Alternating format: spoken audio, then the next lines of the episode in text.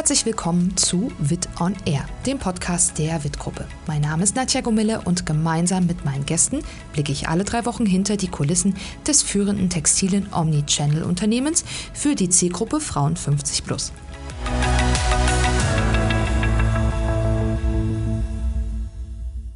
Der Kunde ist König. Diesen Leitsatz hat wohl jeder von uns schon mal gehört und kaum jemand würde dem wohl widersprechen. Kundenzufriedenheit ist mittlerweile ein entscheidender Einflussfaktor für langfristigen Unternehmenserfolg. Doch wie kann man Gefühle von Kunden eigentlich messbar machen und warum reicht es nicht, Kunden zufriedenzustellen? Warum müssen alle Mitarbeitenden Kundenzentrierung verinnerlichen und leben? Das verraten mir heute Claudia Fiesinger, Marketing Managerin Market Research und Georg Regen, Bereichsleiter Customer Service in Folge 6 von Bit on Air. Hallo Claudia, hallo Georg, schön, dass ihr heute beide da seid. Wir starten einfach mal wie immer mit einer kurzen Vorstellungsrunde. Claudia, magst du kurz anfangen? Sehr gerne, danke Nadja. Ja, hallo, ich bin Claudia und ich arbeite in der Abteilung Customer Centricity. Mit dem Thema Kundenzentrierung beschäftige ich mich auch schon viele Jahre. Einfach weil ich finde, dass es für ein Unternehmen essentiell ist, dass es sich mit den Bedürfnissen von Kunden auseinandersetzt. Persönlich finde ich es vor allem spannend, auch zu erforschen, wie wir für den Kunden einfach noch besser werden können. Ja, hi, ich bin Georg und in der WIT-Gruppe seit vielen Jahren für den Customer Service in vielen Märkten zuständig. Dabei geht es nicht nur darum, die Kundin im Dialog zu begeistern, sondern vielmehr darum, eine Servicelandschaft zu schaffen bzw. zu gestalten, die alle rundum begeistert. Man könnte kurz sagen, mein Bereich und ich sind dafür da, die Kundinnen glücklich zu machen. Und was kann es Schöneres geben? Absolut glückliche Kundin ist gleich glückliches Unternehmen, könnte man wahrscheinlich kurz äh, zusammenfassen. Aber trotzdem, Claudia, an dich jetzt die Frage, warum müssen wir uns denn überhaupt so intensiv mit äh, dem Thema Kundenzentrierung auseinandersetzen? Warum wird das Thema eigentlich immer wichtiger? Und das ist ja nicht nur auf uns bezogen, sondern wahrscheinlich letztlich für jedes Unternehmen, oder? Ja, das ist ganz genau so. Und die Antwort ist einfach und knapp. Es ist schlichtweg alternativlos. Und wenn wir nicht ohnehin schon restlos überzeugt wären, dass dieses Thema so wichtig ist, würde uns die Konkurrenz und auch der Markt zum Umdenken bewegen. Es ist tatsächlich so, dass sich zunehmend mehr Unternehmen auf dieses Thema besinnen, einfach weil kundenzentrierte Unternehmen heutzutage auch die Standards setzen. Ja, der Kunde kann ja auch aus einem Überangebot wählen und erwartet auf ihn zugeschneiderte Angebote, die auch seinen Werten, seinen Ansprüchen gerecht werden. Kundenzentriertes Mindset führt Unternehmen einfach dazu, besser zu werden. Ich finde, Dr. Michael Otto hat dazu einen sehr schönen Satz geprägt und gesagt, Kunden sind das wichtigste Kapital eines Unternehmens. Es reicht dabei nicht, sie zufriedenzustellen, sie müssen auch begeistert sein. Ich finde einfach, das ist ein wunderbares Plädoyer für die Kundenzentrierung. Mhm. Also ist letztlich nicht die Frage des Obs, sondern jetzt bei uns die Frage des Wies, also wie wir uns äh, dem Thema konkret annähern. Könnt ihr uns einfach dazu kurz erklären, wie wir da gerade aufgestellt sind? Ja, dieses Thema wird auch bei uns in der WIT-Gruppe immer wichtiger. Wir versuchen dem gerecht zu werden, indem wir den Kundenfokus durch die Arbeit in verschiedenen Projekten über Bereichs- und Abteilungsgrenzen hinaus noch besser gerecht werden tatsächlich. Georg und ich haben zum Beispiel gerade in einem solchen Projekt crossfunktional zusammengearbeitet und von gelebter Kundenzentrierung ist jeder betroffen weil halt jeder auch mit seiner Arbeit dazu beiträgt. Dabei darf man nicht vergessen, dies betrifft auch Bereiche ohne direkten mhm. Endkundenkontakt. Viele Kollegen und Kolleginnen arbeiten für interne Kunden, machen die Organisation aber dadurch insgesamt besser. Das wiederum kommt unseren Kundinnen zugute und so schließt sich dann letztendlich der Kreis. Mhm. Ähm, ich habe von euch erfahren, letztlich geht es ja darum, dass wir irgendwie es, dass wir es irgendwie schaffen müssen, die Gefühle der Kundin messbar zu machen. Um zu wissen, wie sie empfindet und wie wir sie entsprechend glücklich äh, machen können.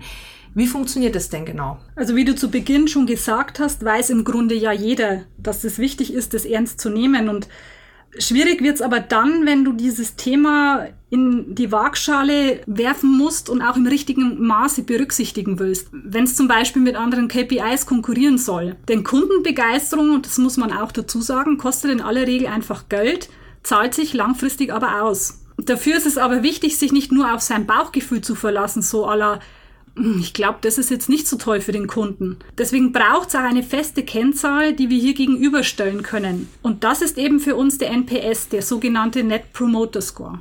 Was in dieser Folge noch fehlt, ist unser Faktencheck. Und der kommt jetzt mit einigen Zahlen, Daten, Fakten zum Thema Kundenzentrierung. Und danach setzen wir unser Gespräch mit Claudia und Georg fort. Mit dem Net Promoter Score, kurz NPS, können Unternehmen messen, inwiefern Konsumenten ein Produkt oder eine Dienstleistung weiterempfehlen. Entwickelt wurde der Net Promoter Score unter anderem von Fred Reichelt, einem US-amerikanischen Wirtschaftsautor und Wirtschaftsstrategen. Die Relevanz einer guten Customer Experience ist mittlerweile unumstritten. Der Wettbewerb wird härter. So das Ergebnis einer Studie von KPMG aus dem Jahr 2022, die einen Customer Experience Excellence Score berechnet hat. Der Anteil an Top-Performern ist von 6,3% im Jahr 2019 auf 25,3% im Jahr 2022 gestiegen. Der Anteil an Low-Performern ist hingegen von 8,4% auf 2% gesunken. Kundenzufriedenheit zahlt sich buchstäblich aus. Bei der WIT-Gruppe entwickeln sich Promotoren innerhalb einer Kundengruppe deutlich besser und weisen wesentlich höhere Folgeumsätze aus als die Kritiker. Es gibt ja nicht nur diesen Net Promoter Score, sondern es gibt ja auch andere ähm, KPI oder Messgrößen, die man da heranziehen könnte. Warum denn ausgerechnet der Net Promoter Score? Also was sind Vorteile gegenüber anderen Bewertungssystemen? Wir haben uns tatsächlich im Konzern auch auf diese Kennzahl verständigt, weil es eine plakative und zugegebenermaßen auch sehr spitze Kennzahl ist. Mhm. Die Basisfrage, anhand der sie gebildet wird, ist uns allen schon irgendwo mal begegnet. Die lautet nämlich, werden Sie uns Ihren Freunden und Bekannten weiterempfehlen? Und das wird dann mit einer 10er Antwortskala versehen. Daraus werden dann wiederum drei Cluster gebildet. Das sind dann die sogenannten Promotoren, die Neutralen und die Kritiker. Bei der ersten Gruppe, bei den Promotoren, handelt es sich quasi um die Fans, die Begeisterten. Mhm. Und die geben diese Begeisterung in aller Regel auch an ihr Umfeld weiter. Um was es sich bei den Kritikern handelt, ich glaube, das kann man anhand des Titels erschließen. Die Differenz aus Promotoren und Kritikern ist der angesprochene Net Promoter Score. Mhm. Und was macht ihr dann aus den Ergebnissen, die euch das NPS liefert? Also wie geht ihr dann, das, die stehen ja jetzt dann nicht einfach nur da und man freut sich, man hat jetzt die Ergebnisse, sondern letztlich geht es ja darum, dass man dann damit irgendwas ableitet und besser macht. Ja, tatsächlich versuchen wir damit die Kundenwahrnehmung entlang der gesamten Wertschöpfungskette abzubilden. Wie empfand der Kunde die Lieferung? Hat ihn das Sortiment angesprochen? Wir tun dies auch für fast alle unsere Marken und in fast allen Ländern, in denen wir aktiv sind. Dabei geht es nicht darum, Quervergleiche über die Länder zu erstellen. Das wäre aufgrund der unterschiedlichen Voraussetzungen auch gar nicht sinnvoll. Vielmehr versuchen wir, die individuelle Entwicklung im Zeitverlauf zu betrachten. Somit können wir sehen, wie unsere jeweilige Leistung beim Kunden ankommt und daraus Verbesserungen ableiten und dies im Anschluss auch wieder messen. Denn nicht alles, was wir uns so vorstellen, kommt auch beim Kunden so an, wie wir es gerne hätten. Mhm. Wobei, wenn ihr mir jetzt sagt, das ist eine doch sehr spitze und auch eine relativ einfache Kennzahl und du, Georg, jetzt sagst, ihr versucht dann schon die gesamte Wertschöpfungskette auch in, in den Blick zu nehmen, ist das dann überhaupt möglich mit diesem, mit diesem Bewertungssystem? Also ich frage mich jetzt, ob ich dann wirklich da so komplex ableiten kann, an welcher Stelle vielleicht irgendwie der Kunde dann nicht zufrieden war. Also muss man da noch irgendwie andere Werte dann auch mit ähm, in die Berechnung mit einbeziehen oder andere Umfrageergebnisse? Sich alleine auf eine Zahl zu verlassen, wäre natürlich fatal. Ja, deswegen versuchen wir diese KPI, also den NPS, auch in großen Kontext zu interpretieren. Also wir schauen uns dann schon an, wie diese Messung in unser internes Bild sich einfügt. Deckt sich das? Gibt es hier gegenläufige Strömungen, was durchaus immer wieder der Fall ist und sich mhm. in aller Regel auch erklären lässt? Es gibt auch verschiedene Ansätze. Man kann den Anteil an Kritikern reduzieren. Das erfordert in aller Regel andere Maßnahmen, als wenn man versucht, den Anteil an Promotoren, also den Begeisterten, zu erhöhen. Mhm. Vielleicht ergänzt dabei noch, wenn wir Werte haben, die wir gar nicht verstehen oder interpretieren können, dann bietet sich immer die Möglichkeit, nochmal nachzufragen. Mhm. Und genau diesen Aspekt in den Fokus zu rücken und zu versuchen, hier die benötigten Antworten zu bekommen, um wiederum Verbesserungsmaßnahmen abzuleiten. Mhm. Georg, du meintest, dass es ähm, nicht oder dass es nicht sinnvoll ist oder dass es gar nicht möglich ist, Länder und Marken miteinander zu vergleichen, weil da sehr unterschiedliche Voraussetzungen auch äh, herrschen. Kannst du da noch mal ein bisschen erklären, welche größeren Unterschiede ihr da auch wahrnehmt, welche Besonderheiten es vielleicht auch für bestimmte Märkte oder Länder gibt? Ja, es gibt äh, je nach sagen wir mal, Nationalität unterschiedliche Bereitschaft, eine Weiterempfehlung auszusprechen. Ich sage mal, so in Tschechien zum, Beispiel ist es sehr, sehr gut ausgeprägt. Also hier ist der Net Promoter Score sozusagen sehr hoch. Während wir festgestellt haben, als Gegenbeispiel in den Niederlanden ist es gar nicht üblich, Weiterempfehlungen auszusprechen und dort ist der Net Promoter Score sehr niedrig. Und es wäre meines Erachtens fatal, jetzt zu versuchen, den Net Promoter Score in den Niederlanden so hoch zu bringen, wie der, der wie er in Tschechien ist. Ich glaube, neben den kulturellen Unterschieden, die da vorliegen, hängt es noch an so vielen anderen Dingen. Auch die Art des Geschäftsmodells hat da großen Einfluss. Wir haben auch festgestellt, dass das Alter, was gerade für unsere Zielgruppe ja ein bestimmter Bereich mhm. auch ist, Auswirkungen hat. Und das liegt schlichtweg in der Einstellung des Kunden begründet. Mhm. Und da hat man, also gerade was jetzt auch das Alter betrifft, da gibt es ja dann durchaus auch Variationen. Jetzt, wenn ich mir anschaue, vielleicht Niederlande, die ja vielleicht im Schnitt ein bisschen jünger sind als in Deutschland, kann man das so sagen? Oder? Ich denke, der Hintergrund ist da, dass ähm, die Niederländer, der Markt an sich online-affiner ist. Mhm. Und da die äh, Konkurrenz also breiter bekannt ist. Ja. Also sind schnell mal mit einem Klick woanders. Ja, da rutscht man dann schnell mal ab mit dem Cursor und bestellt dann im, in einem anderen Online-Shop so ungefähr. Und das zeigt sich dann da auch ja. im NPS. Okay. Was ja zunehmend auch eine Rolle spielt, ist das Thema Social Media. Früher, wenn man, wenn man sich dran erinnert, wie das vielleicht vor, sag ich mal, 10, 20 Jahren war, dann hat man vielleicht über seinen Einkauf gesprochen und hat dann irgendwie mit Familie, Freunde mal sich ausgetauscht und gesagt, hey, da war es toll oder da war es vielleicht nicht so toll. Da war dann entsprechend natürlich die ähm, Reichweite überschaubar. Heutzutage ähm, kann ich natürlich mit einer Rezension auf Social Media sehr, sehr viele Menschen erreichen und entsprechend auch einen relativ großen Einfluss natürlich dann irgendwie nehmen mit meiner persönlichen Meinung. Welche Bedeutung spielt denn dieser Umstand für uns als WIT-Gruppe und ähm, wie geht ihr auch im Customer Service dann mit diesem Umstand um, Georg? Wie du gesagt hast, heutzutage ist die Reichweite von persönlichen Äußerungen in den sozialen Netzwerken enorm größer als noch vor ein paar Jahren. Und dies hat natürlich auch Auswirkungen auf die Geschäftswelt, sowohl bei positiven als auch bei negativen Erlebnissen. Ich glaube, es ist auch bei diesem Thema wirklich wichtig, ehrlich und offen mit den Kundinnen umzugehen. Und bei einem negativen Erlebnis eben eine gemeinsame Lösung für das Problem zu finden. Es ist wichtig, die Wahrnehmung der Kunden auch zu teilen, diese zu bewerten und entsprechend darauf zu reagieren. Ich glaube, da sind wir auch ganz gut unterwegs. Wenn ich an Kundenzufriedenheit denke, wir hatten es am Anfang schon mal ähm, den, den Hinweis, das ist ja nicht nur Customer Service, sondern im Grunde genommen das ganze Unternehmen. Also wenn ich jetzt sage, das ist nur Customer Service, ist das schlicht kurz gedacht. Warum ist es denn in euren Augen so wichtig, dass wir das Thema crossfunktional angehen und ähm, dass wirklich alle Mitarbeiter unabhängig vom Bereich Kundenzentrierung verstehen, verinnerlichen und letztlich auch täglich in ihrer Arbeit leben. Eine Kundin zu begeistern schafft niemals ein Bereich, eine Einheit allein. Hier gilt es in unserer gesamten Wertschöpfungskette immer an die Kundin zu denken und entsprechend zu handeln. Das geht von der Website über die Artikel, die Logistik, die Kundeninformationen bis hin zu den Zahlungsmöglichkeiten und auch der Retoure. All diese Schnittstellen müssen reibungslos ineinandergreifen und es der Kundin einfach machen. Die Kundin möchte es einfach, einfach haben. Und damit, mit dieser reibungslosen Abwicklung, die Kundin letztendlich zu begeistern, das ist die große Herausforderung und Aufgabe, die wir haben. Mhm. Und Kundenzentrierung ist, glaube ich, einfach auch Mindset-Thema. Ohne das geht nicht an der Stelle. Okay, wenn ich jetzt von Begeisterung spreche, da hatten wir im Vorgespräch ja auch mal kurz Hygiene- und Begeisterungsfaktoren angerissen. Das fand ich ganz interessant. Ähm, könnt ihr nochmal erklären, was es damit auf sich hat? Also was entscheidet darüber, ob ich als Kunde einfach nur zufrieden bin mit meinem Einkauf oder eben begeistert?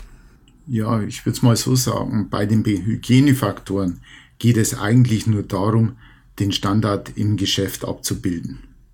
Also all die Dinge, damit das Geschäft einfach funktioniert. Bei den Begeisterungsfaktoren geht es letztendlich um die, wie ich gerne sage, Extrameile. Alles, was über den Standard hinausgeht und der Kundin einen Mehrwert bietet. Das kann durchaus auch emotional sein. Zum Beispiel ein kleines Dankeschön, eine zusätzliche Information oder, das passiert ja auch, wenn es ein Problem gibt, eine individuell zugeschnittene Problemlösung. Hier merkt die Kundin, dass sie ernst genommen wird und sie uns am Herzen liegt. Das muss sie wahrnehmen und damit, glaube ich, binden wir die Kunden dann letztendlich auch an unser Unternehmen. Mhm.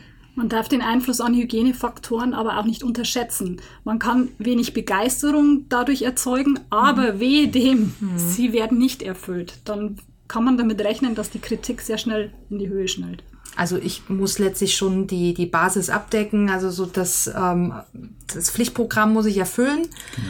Sonst muss ich jetzt gar nicht drüber nachdenken, wie könnte ich jetzt eventuell noch die Begeisterung irgendwie steigern, wenn ich nicht irgendwie so das Grundsätzliche eigentlich ähm, für den Kunden leisten kann. Genau. Genau so ist es. Ja. Und wir, es läuft ja nicht alles immer super toll und wir können das auch am NPS dann entsprechend ablesen, ja. wenn wir in den Hygienefaktoren mal nicht so toll sind. Mhm. Dann grüßt der Kritikeranteil. ja. Und Georg, du meintest ja auch, ihr nehmt die Kunden ernst, ihr hört zu, ihr findet Lösungen bei Problemen.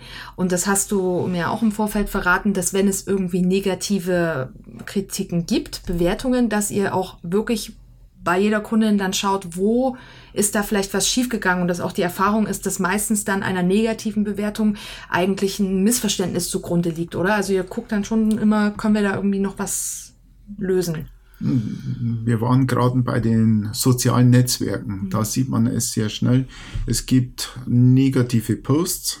Wenn wir dann auf diesen Kunden oder diesen Post erstmal eingehen, entsprechend die Person bitten, auf uns zuzugehen, direkt in Kontakt, dann kriegen wir das meistens geregelt mhm. und sehr, sehr positiv geregelt und bekommen dann aber einen positiven Post hinterher geschossen. Und das ist natürlich für uns dann wieder eine Bestätigung für das, was ja. wir jeden Tag tun. Ja, das ist super. Also dann letztlich doch zu Fans dann gemacht, ja. im Idealfall wenn, also ich könnte jetzt mal einfach behaupten, es reicht doch eigentlich, wenn der Kunde zufrieden ist. Also zufrieden zu sein ist ja erstmal was Positives. Aber jetzt haben wir ja schon erfahren, das reicht nicht, wenn der Kunde zufrieden ist. Warum muss der Kunde denn unbedingt begeistert sein? Also da den Unterschied zu machen, ist eigentlich das, was das Unternehmen wirklich voranbringt, weil begeisterte Kunden kaufen gerne wieder. Und wenn der Kunde ein herausragendes, tolles Erlebnis hatte, so wie Georg das gerade beschreibt, dann bleibt ihm das in Erinnerung. Er verzeiht dann eben auch, wenn es mal aus irgendeinem Grund nicht so gut lief. Und das Besondere dabei, Begeisterung ist ansteckend. Und was überzeugt uns denn das ja mehr als eine Freundin, die mit leuchtenden Augen von einem tollen Kauf ja. erzählt? Aber ich glaube, du pflichtest mir bei, da reicht's nicht, äh, wenn ich den Kunden nur durchschnittlich bediene weil Durchschnitt ist schlichtweg nicht erwähnenswert. Da braucht es schon eine besondere Kundenerfahrung. Und das erfordert zugegebenermaßen für die Unternehmen auch besondere Anstrengungen und muss auch finanzierbar sein. Fred Reichelt, der Entwickler des MPS, sagt dazu, es lohnt sich einfach, seine Kunden zu lieben. Mhm. Die Kritiker sind schon generell, also ich glaube, das weiß man auch aus eigener Erfahrung, schon redseliger als die Zufriedenen oder die Fans. Also die neigen dann eher dazu, das loszuwerden, ihre Kritik? Oder also könnt ihr da irgendwie was Unterschiede feststellen? Wir wissen, dass die äh, Promotoren, die die 10 und 9 vergeben, 80 Prozent der positiven Mund-zu-Mund-Propaganda mhm. ausmachen. Und die Kritiker, die immerhin von der Wertung 1 bis 6 gewertet werden, mhm. sind 80 Prozent der negativen Mund-zu-Mund-Propaganda. Okay. Was mich auch noch interessiert, ähm, die Extrameile für die Fans. Georg, ich hätte jetzt gern mal ein paar Beispiele. Was ist denn so die Extrameile, die wir für unsere Kunden gehen? Ja, vielleicht ein Spruch im Vorfeld eines Kollegen. Die Extrameile von heute ist der Standard von morgen. ja, also es bleibt eine Herausforderung, mhm. immer diese Extrameilen neu zu generieren und sagen wir, diese Extrameile am Leben zu erhalten. Aber vielleicht ein, ein schönes Beispiel, auch mit so crossfunktionaler Zusammenarbeit, zwar schon ein bisschen her, aber hat eigentlich nichts an Aktualität verloren. Eine Kundin hat bei uns ein Outfit, ich glaube per iService für eine Hochzeit bestellt und dieses sollte eigentlich rechtzeitig bei ihr eintreffen. Mhm. Leider hat sich die Lieferung verzögert, so dass es über den Versandweg nicht mehr möglich gewesen wäre, dieses Outfit der Kundin rechtzeitig zuzustellen. Wir haben alle Hebel in Bewegung gesetzt und sind auf unseren Kollegen vom Stationärvertrieb zugegangen. Der hat in einer naheliegenden Filiale dieses Outfit noch da. Und ich bin mir jetzt nicht mehr ganz sicher, hat eine Kollegin des Stationärgeschäftes oder ein Taxi dann dieses Outfit der Kundin gebracht. Mhm. Und somit konnte sie natürlich die Hochzeit genießen. Und wir haben im Anschluss dann auch uns wieder bestätigt, wirklich ein paar schöne Fotos bekommen. Hat sie das auch auf Social Media gepostet? War etwas älter. Ah, schade, weil das wäre natürlich dann nochmal das i-Tüpfelchen oder wenn man dann da so dieses Positivbeispiel hat, was irgendwo ja. bei Facebook geteilt wird und dann Aufmerksamkeit natürlich auch von anderen Kundinnen bekommt. Aber wie du schon sagst, nicht, dass dann morgen die nächste Kundin anruft und sagt, ich hätte auch gern den Taxi-Lieferservice. Ja. Ja, es gibt aber tatsächlich auch ein Beispiel, das auch in Social Media dann geteilt wurde. Mhm. Da hat ein kleines Mädchen ihren Lieblingshasen auf der Urlaubsreise verloren. Oh. Und die Mama hat sich gemeldet. Ich glaube, jeder, jeder Elternteil weiß, ja, was das bedeutet. Das Dramen, Dramen. Ja.